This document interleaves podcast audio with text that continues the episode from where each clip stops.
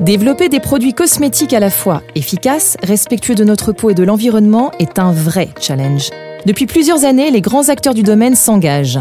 Ils recherchent à chaque étape de conception de nouveaux produits issus du naturel, ayant le moins d'impact sur la nature pour garantir le meilleur aux consommateurs.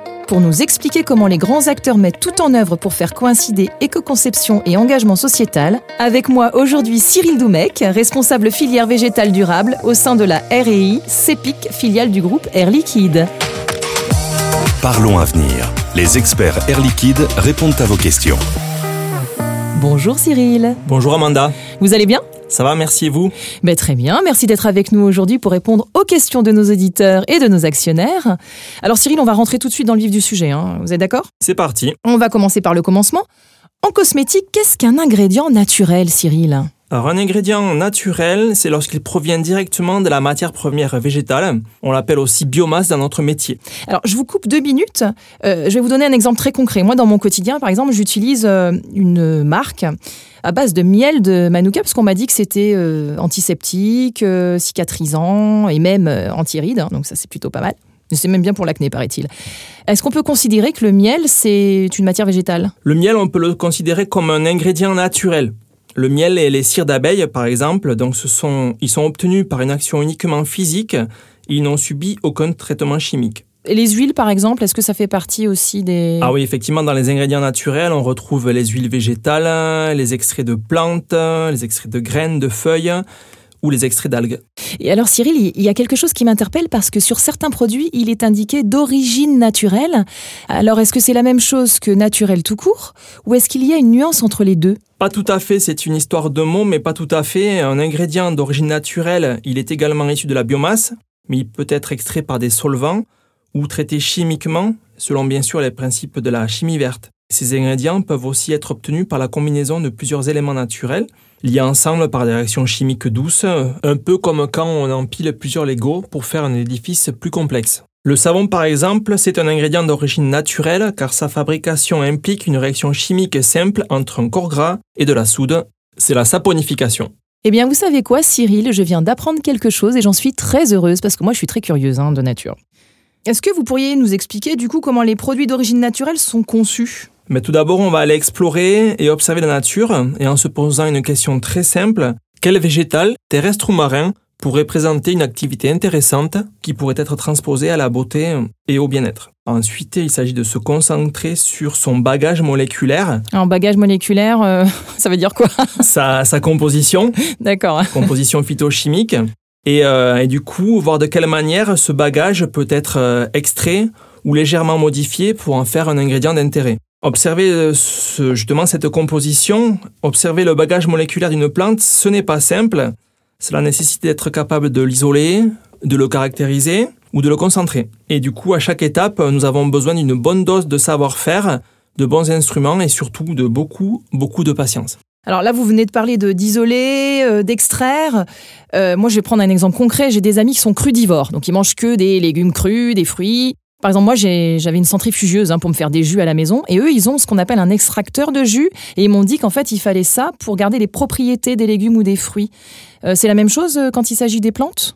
Bon, on va un petit peu plus loin quand même. Euh, il ne s'agit pas seulement ici de faire uniquement un jus de fruits, mais bel et bien de, connaître et surtout de maîtriser l'ensemble des procédés d'extraction et de caractérisation qui vont garantir la qualité de l'ingrédient final et euh, limiter son impact sur l'environnement. Ces approches permettent de révéler les trésors de la nature, allant de l'activité biologique d'une molécule presque pure jusqu'à l'efficacité insoupçonnée d'un mélange de substances. Et quand elles sont associées les unes aux autres, ça fonctionne mieux que quand elles sont toutes seules? Exactement. Dans le monde végétal, 1 plus 1 égale 3. Bah alors du coup, Cyril, euh, comment CEPIC intervient dans cette nouvelle approche d'éco-conception des produits de cosmétiques? C'est dans l'ADN de CEPIC de proposer depuis longtemps des produits euh, issus du naturel. Et à chaque étape de conception d'un nouveau produit, nos équipes cherchent à être peu impactantes pour la nature et à garantir le meilleur pour nos clients. Nous sommes par exemple spécialisés dans l'extraction de composés purifiés de plantes terrestres comme Centella asiatica de Madagascar. Et Centella asiatica, du coup, euh, quelle propriété a-t-elle cette plante? C'est une plante reconnue depuis la nuit des temps pour ses propriétés pharmacologiques sur la cicatrisation. Et nous avons extrait l'ensemble des molécules responsables de cette activité et nous les avons combinées grâce à un procédé d'extraction unique en un ingrédient à succès utilisé par de nombreuses marques de cosmétiques. Oh là là, c'est presque de la chimie moléculaire tout ça finalement. tout à fait, nous appelons ça la phytochimie plus exactement. La phytochimie, c'est la connaissance poussée de tous les composés qui se trouvent dans la plante. Elle est au cœur de la conception des ingrédients issus de végétaux, qu'ils soient terrestres ou marins. L'expertise phytochimique permet de révéler les composés d'intérêt et d'assurer la sécurité et la qualité de l'extrait naturel mis sur le marché. Elle s'appuie sur une recherche bibliographique et ethnobotanique qui l'étude des relations entre les hommes et les plantes. Oula, bon alors tout ça c'est très technique Cyril. On va revenir à mon petit pot de crème du début pour euh, que ce soit un peu plus concret pour tout le monde. La base c'est quoi? Alors à la base, effectivement, on aura donc obtenu cet extrait et par la suite, donc, on va faire euh, des pilotes. On va passer par une batterie de tests pour vérifier son, son efficacité et aussi vérifier son innocuité. J'ai l'impression que c'est au cœur de tout. tout le monde a envie de revenir à l'essentiel. C'est le mot qu'on entend de manière assez récurrente. La pureté, l'authenticité, les choses vraiment, euh, voilà, euh, même les remèdes de nos grands-mères. Et donc, bah, tout ça est en lien avec l'impact environnemental que les produits que nous utilisons peuvent avoir à la fois sur notre corps, mais aussi sur tout ce qui nous entoure. Oui, en effet, et nous adoptons une démarche d'éco-conception dans le développement de nos ingrédients euh, actifs. C'est-à-dire que les phases d'extraction, elles consomment souvent de grandes quantités de solvants. Une extraction éco-conçue ferait fait l'objet d'optimisation de ces quantités ou de la nature des solvants qui sont utilisés. Quand vous dites solvants, euh, c'est-à-dire? Les solvants dont je parle, ce sont euh, l'eau, l'alcool, où on utilise aussi de plus en plus des solvants biosourcés ou des procédés d'extraction plus efficaces et moins énergivores pour justement atteindre un haut degré d'éco-conception. Bon, donc si j'ai tout bien compris, l'éco-conception se concentre donc sur l'extraction dont on parle depuis tout à l'heure. Oui, mais il faut aussi voir plus large. L'impact sur l'environnement se mesure aussi sur la maîtrise de la qualité de toute la filière, de la production à la mise sur le marché en passant par le ramassage de la plante et à sa livraison sur les sites de production. C'est toute une filière responsable qui prend forme de A jusqu'à Z, de la source de l'ingrédient jusqu'à la finalité qui est le contrôle de la qualité de ce dit ingrédient. Et vous, apparemment, vous menez une initiative à Madagascar et notamment autour de la Santella asiatica. Bon, Est-ce que vous pouvez nous en dire un petit peu plus justement sur cette initiative? Bien entendu, l'expérience pionnière à Madagascar, elle a commencé dans les années 60 avec la création d'une chaîne d'approvisionnement durable sur Santella asiatica. Dans ce pays qui présente une concentration de biodiversité exceptionnelle avec plus de 14 000 espèces de plantes, ici le défi consistait à assurer la conservation de la biodiversité tout en partageant équitablement les bénéfices autour de la cueillette des feuilles de Santella asiatica. Et aujourd'hui, cette filière, elle s'articule comment? Elle s'articule autour de trois piliers.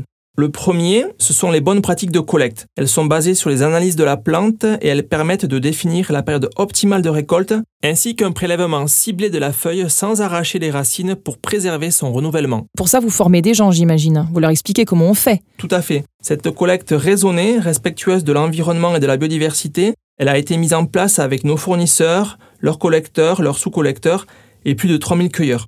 Ils sont dédiés à la récolte de toutes les plantes malgaches. Intéressant cette approche raisonnée, mon cher Cyril, mais vous nous avez parlé de trois piliers. Or, là, vous en avez évoqué qu'un seul. Quels sont les deux autres? Alors, le deuxième concerne le contrôle qualité. Nous avons travaillé avec un laboratoire local à la définition de spécifications techniques de la plante qui permet de garantir un contrôle qualité en amont. Les chimistes locaux ont été formés au contrôle de la qualité et nous avons mis en place des programmes de formation aux bonnes pratiques de collecte pour les cueilleurs.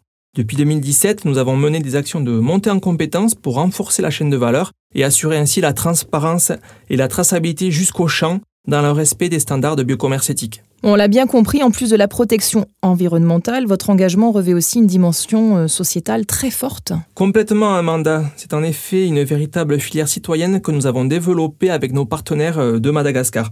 C'est notre troisième pilier. Nous accompagnons nos partenaires, euh, universités et fournisseurs, dans le transfert de compétences en recherche fondamentale des ressources végétales et aussi en assurance qualité.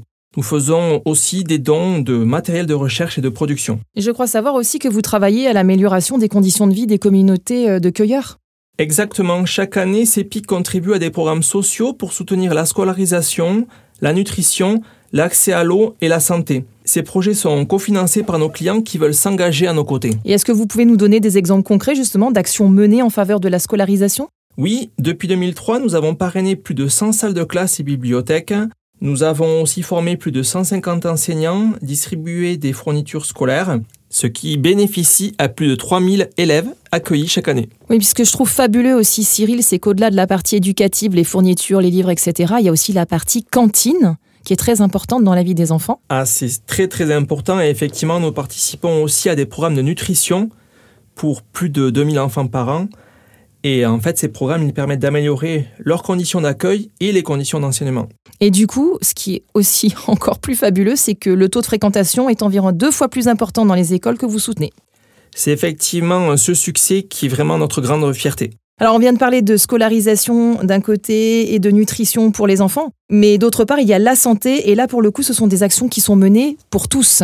Effectivement, nous construisons des puits pour tous et nous soutenons aussi cinq centres de santé. D'ailleurs, dans le contexte de crise sanitaire actuelle, un programme pilote de santé communautaire a été initié en 2021. Son objectif, c'est de garantir pendant trois ans un accès gratuit à des soins de base aux familles de cueilleurs. Et ce projet pilote aura vocation à être déployé à plus grande échelle. Eh bien écoutez, euh, Cyril, euh, merci beaucoup vraiment d'avoir été avec nous et, de nous avoir éclairé sur cette approche euh, responsable du secteur cosmétique. Merci Amanda.